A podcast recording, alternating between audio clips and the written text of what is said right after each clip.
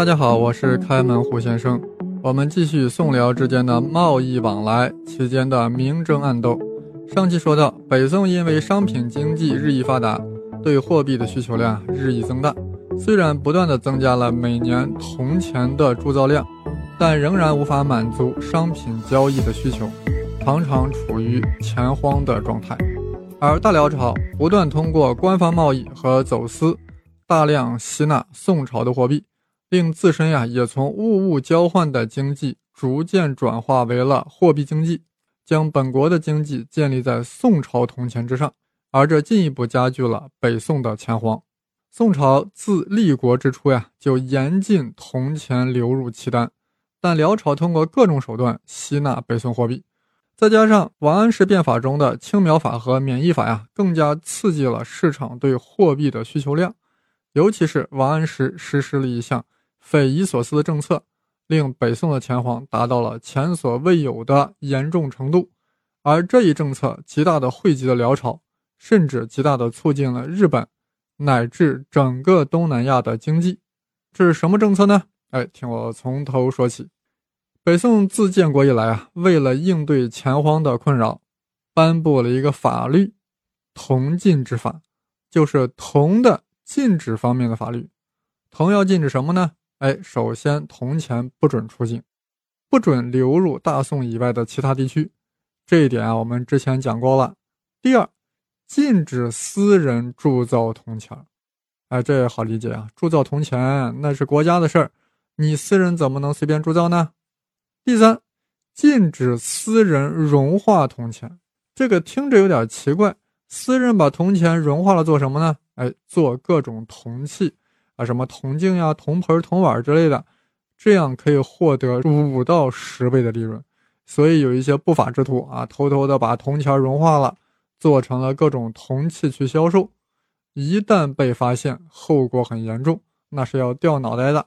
尽管有如此严苛的铜禁之法，但北宋的铜钱啊，还是在大量流失，还是面临钱荒的局面。王安石上台后要变法。要放开货币管制，要搞活经济，干脆啊就把铜禁给废除了。啥意思呢？就是说以后大宋铜钱可以随便出境了，私人也可以铸造铜钱了。哎，这令人很震惊啊！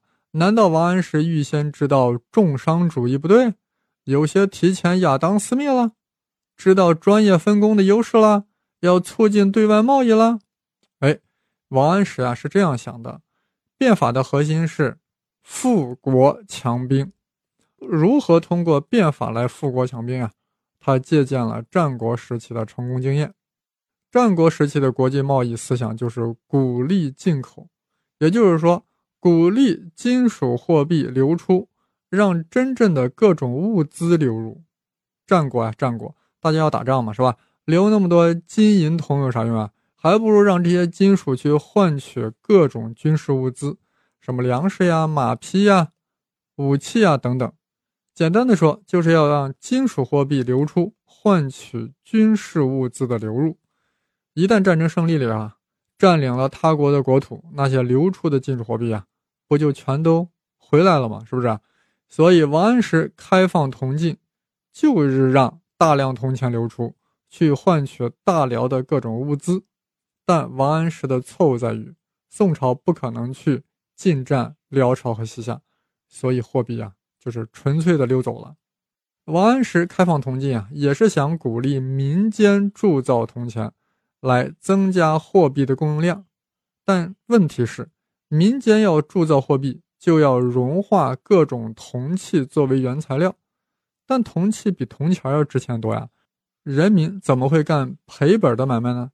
所以王介甫的这个预期啊，又没有实现。不但没有，百姓还可以光明正大的销毁铜钱，去铸造各种铜器了。所以北宋钱荒到达了前所未有的高度。哎，大家不难想象呀，商人们一听铜禁之法废除了啊，于是大摇大摆的把一车一车的铜钱运往大辽。去换取中原需要的各种物品，啊，从食盐一直到各种奢侈品，巨量的铜钱就这样流失了。即便王安石加大了铜钱的铸造量，还是无法应对加剧的钱荒。恶性的钱荒对整个大宋造成了巨大影响。首先，钱荒导致钱贵物贱，啊，铜钱很值钱，但物品太便宜了。农民用自己的粮食在市场上只能交换到很少的铜钱，不足以给朝廷上交免役钱。一时间啊，令民怨沸腾，流民遍布，就连王安石的亲信郑侠都看不下去了，画了一幅流民图。然后将之假冒为边关急报，直接上呈给了宋神宗皇帝。啊，宋神宗一看这幅画呀，精神立马就承受不了了。但宋神宗没有明白这是钱荒惹的祸，更不清楚废除铜禁有这么大的恶果，只是将王安石罢相了。这是王安石的第一次罢相，也就是所谓一幅画打倒了一个宰相。其实呀，是钱荒打倒了一个宰相。宋神宗去世之后呀，宋哲宗继位，赶紧恢复了铜禁之法。但是巨量的宋朝钱币啊，已经流失了，它流向了整个东南亚。这些宋币极大的影响了当地经济的发展。当时宋朝周边的国家，不光是辽朝、西夏在吸纳宋币，整个东亚都在吸纳，因为大宋的海外贸易特别发达。啊，包括日本、高丽、大理，还有这个越南、泰国、菲律宾、文莱、爪哇，啊，当然我用的都是现在的名字啊，当时叫什么占城、暹罗、马邑、伯尼、杜婆，一时间四夷解养中国之铜币。现在大家明白为什么王安石变法时期一年六百万贯的铸造量都无法满足需求。因为整个东南亚都在需要，都在要用宋币，这极大的促进了东南亚经济的繁荣。最应该感谢王安石的就是大辽朝，辽朝凭着宋币建立起了自己的货币经济，而且还从未发生过钱荒。其次应该感谢王安石的是日本，日本啊，其实早在唐朝的时候就开始铸造自己的货币了，起初是模仿开元通宝进行铸造。陆陆续续铸造了十二种铜钱，称之为“皇朝十二钱”，然后在本国强力推行，试图建立自己的货币体系。没成想呀，日本人民不买账，根本就不认这些什么“皇朝十二钱”，因为铸造质量太差，铸币轻重大小也不一样，也没有什么信用。老百姓还是觉得呀，用大米作为一般等价物比较实在。大米至少还能吃嘛，但此时的日本经济已经发展到了没有货币已经不行的程度了。日本政府急需发展货币经济，恰在此时，有人从中国带回了一枚宋币，那是986年，也就是宋雍熙三年，辽统和四年，是宋太宗雍熙三年第一枚宋朝铜币登陆日本。